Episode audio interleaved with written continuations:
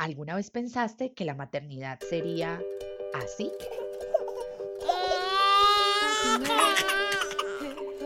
Puedes pasar por este hermoso pero difícil valle de lágrimas sin morir en el intento.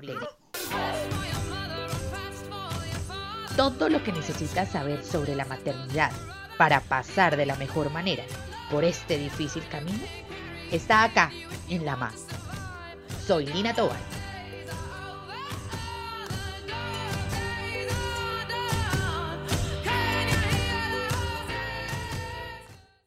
Hola a todos, bienvenidos a este sexto episodio de La Ma. En esta oportunidad vamos a hablar de el autoestima cuando nos convertimos en mamás.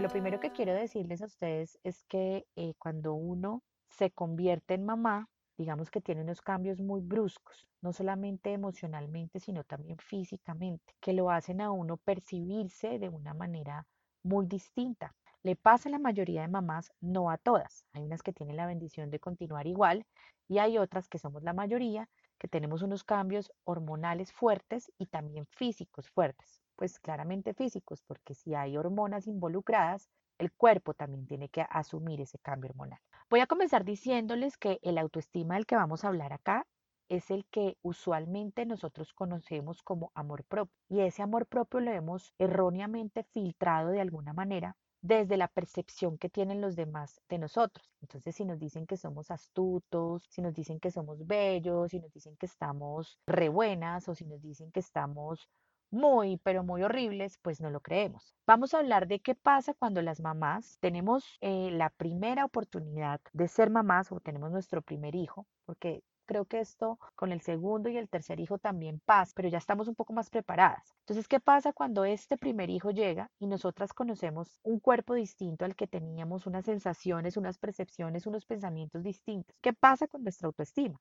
Usualmente esa autoestima viene muy ligada a esa percepción que tienen los demás de nosotros. Entonces, como socialmente se nos ha dicho, y yo todo el tiempo hablo de los comerciales de televisión, nosotros no vemos comerciales de televisión en donde la mamá que está cambiándole pañales a un bebé de un mes tiene un mondongo por fuera, ojeras, el pelo vuelto nada, sino que está divina, regia, flaca, sin ojeras y con la piel preciosa. Y realmente nos han hecho desear esa imagen de mamá y esa imagen de mujer perfecta cuando eso no pasa en la vida real generalmente. Usualmente tenemos acné, se nos cae el pelo, quedamos gordas, nos dan estrías, se nos caen las nalgas, se nos caen las tetas, estamos adoloridas, estamos mal geniadas y eso no lo muestran los comerciales de televisión. Y eso realmente es lo que la sociedad espera de una mamá. Entonces, esa presión que sentimos frente a lo que los demás esperan de nosotros nos hace generarnos una autoestima errónea. Nos hace creer que nosotras no cumplimos con los estereotipos y que por esta razón no, no encajamos y somos feas y somos gordas y somos malas mamás y bueno, todo lo que se nos mete en la cabeza. En mi experiencia personal, yo subí mucho de peso y ese peso me hizo recordar un poco esos momentos en la adolescencia cuando también sufrí de peso. Yo no quería pertenecer a este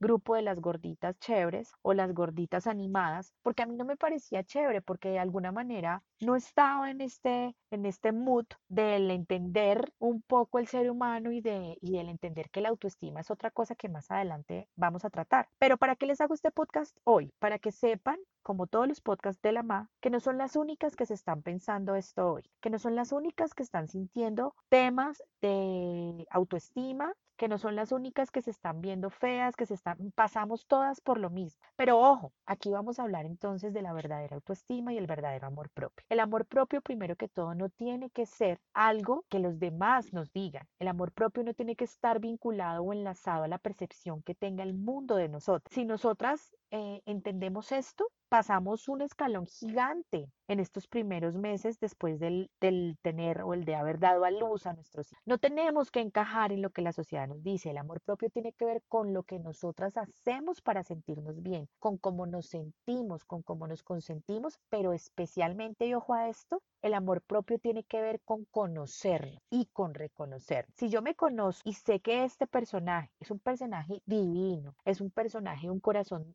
espectacular, que está maternando, que se está caminando su maternidad, que está procesando lo que está de alguna manera viviendo algo, yo me voy a querer y me voy a tratar un poco más con cariño y con amor y voy a tener un poco más de condescendencia conmigo misma. Pero además voy a entender en ese conocerme, en ese conocer todas esas virtudes que yo tengo, que es un proceso por el que voy a pasar y que de alguna manera todo va a volver, si no a la normalidad, a un punto en donde yo me encuentre bien. El amor propio es identificarnos, qué es realmente lo que yo como mujer quiero ser, quiero vivir, quiero entregar, quiero tener. No lo que me dice la sociedad, sino lo que yo como mujer estoy esperando de mí misma o estoy queriendo o necesitando. Entonces, en ese orden de ideas, cuando ustedes estén sintiendo mal, cuando ustedes estén sintiendo gordas, que no encajan, que no se ponen flacas, que el pelo no les crece, que están horribles, que se brotaron, véanse un poquito en su interior, salúdense, conózcanse y reconozcan la mujer que hay ahí, porque más allá de lo que los demás les han nos han metido en la cabeza o más allá de lo que los demás o el estereotipo que los demás esperan, hay una mujer que tiene una cantidad de virtudes, de fortalezas, de caminos recorridos, de sombras, de luces que solo nosotras mismas conocemos. Conózcanse, abrácense, reconózcanse, desen las gracias por haber dado vida y por estarla sosteniendo. Y ese momento en el que la autoestima, como lo conocemos, ¿sí? Ese momento en el que el amor propio, como nos lo han hecho ver, como está ligado con la percepción de los demás, nos falle y nos haga flaquear y nos haga sentir que no valemos, que no estamos, recuerden siempre volver adentro de ustedes misma, a ver quiénes son, qué han hecho para parar ahí y recordar de alguna manera que ese amor propio todavía está. Darnos el permiso y darnos la opción de transitar por estos primeros meses o años de la maternidad, de la manera en que nuestro cuerpo también lo siente y también lo quiere. Por otro lado, quiero terminar este podcast diciéndoles otra forma en la que la maternidad pasa por momentos de mala autoestima. Y es cuando nos tenemos que enfrentar a la sociedad, porque vean, no es solamente que estemos buenas, no es solamente que estemos trabajando, que lactemos, que tengamos al hijo bien, sino también que encajemos en, un grupo, ¿no? Que encajemos ahí. Y cuando nos volvemos mamás, hay muchos, hay muchos que se van y hay muchos grupos que no, no ya no, ya no, no, están con nosotros porque eh, son mamás, porque son aburridoras, porque hablan de chinos, porque hablan de tetas. Y entonces hay mamás que se sienten muy mal porque entonces ya no las llaman, ya no las buscan, ya no son parte del parche, porque ya pasaron de moda, porque además el mamá es sinónimo de vejez, mamá es sinónimo de oso, mamá es sinónimo de una cantidad de cosas. Más, más adelante en otro podcast yo quisiera hablar de esa percepción de la maternidad que tenemos muy ligada al mal feminismo que hoy en día estamos viendo.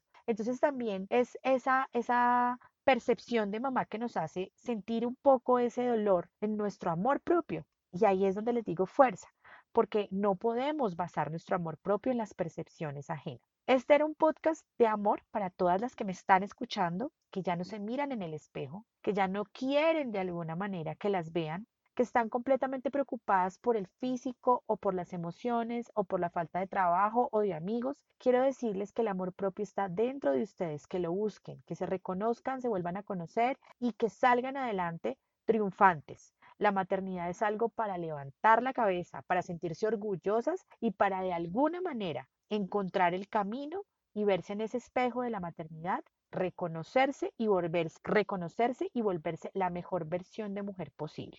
Un beso y un abrazo para todas ustedes. Nos vemos en el próximo podcast y recuerden siempre hay que aprender en amor.